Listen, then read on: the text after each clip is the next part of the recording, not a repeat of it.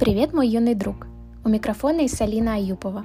Сегодня хочу обсудить с тобой очень интересную тему. Недавно мне довелось прослушать лекцию Екатерины Выровцевой «Взаимодействие новых медиаформатов и традиционных журналистских ценностей. Диалог или конфликт». И мне не терпится поделиться важными моментами с тобой. Заинтригован? Тогда начнем.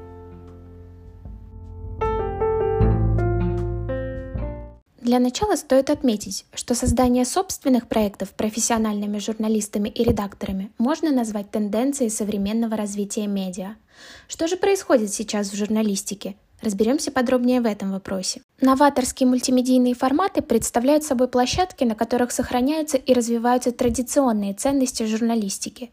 Это принципы и способы представления информации, методы предъявления фактов, средства и приемы публицистического стиля, соблюдение правовых и этических норм. Но новые технические возможности обусловили разрушение границ, которые казались очень твердыми пример можно привести границы профессиональной деятельности. Это связано с тем, что журналистика сейчас тесно связана с такими видами деятельности, как реклама и связи с общественностью. Что же происходит с современной теорией в наши дни, спросишь ты, да? В современной теории существует сразу несколько форматов и жанров. Это классификация Пельта, преобразованная Александром Алексеевичем Тертычным, классификация Льва Ефремовича Кройчика, совершенно новый подход к классификации журналистских текстов Светланы Сергеевны Распоповой. Все эти классификации сосуществуют, потому что появляются новые виды старых жанров, появляются совершенно новые виды текстов, так называемые гибридные виды текстов, и, конечно, тексты мультимедийных форматов. Мы говорим сейчас о лангридах, таймлайнах и так далее. Стоит также упомянуть, что в современном представлении журналистики есть некоторое размывание границ специальностей и условий диалога с аудиторией.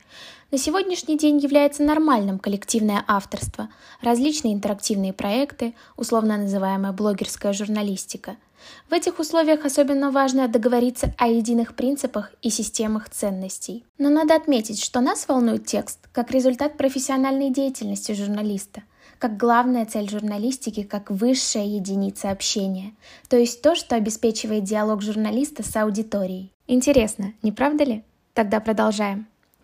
Одной из наиболее ярких тенденций в журналистике на сегодняшний день представляется функционирование авторских проектов опытных журналистов. Прежде всего мы говорим о YouTube. В авторских проектах профессиональных журналистов на YouTube очевидно доминирование четырех функций журналистики. Первая из них – социальная функция, основана на комментировании событий и проблем. Светлана Сергеевна Распопова замечает, автор медиаконтента прежде всего социальный человек – Вторая функция – культуроформирующая, потому что именно медиа формирует правила поведения в обществе, транслирует ценности, формирует языковой вкус и пользу. Стоит вспомнить только разговор Парфенова с Юрием Дудем о нецензурной лексике. Третья функция – эстетическая. С помощью этой функции журналисты репрезентуют понимание границы между прекрасным и безобразным, достойным и недостойным, добром и злом. Ну и последняя, четвертая функция – образовательная или просветительская которая сегодня позволяет расширить аудиторию, обратиться к молодежи, освоившую YouTube. Отмечу, что последняя функция является наиболее актуальной в наши дни. Удивительно, но такие разные форматы и целевая аудитория на разных YouTube-каналах – Вдуть, Парфенон, еще не Познер – по способам реализации образовательной функции, да и культура формирующей тоже – оказываются типологически очень схожими. Наиболее очевидным доказательством этого являются титры-комментарии.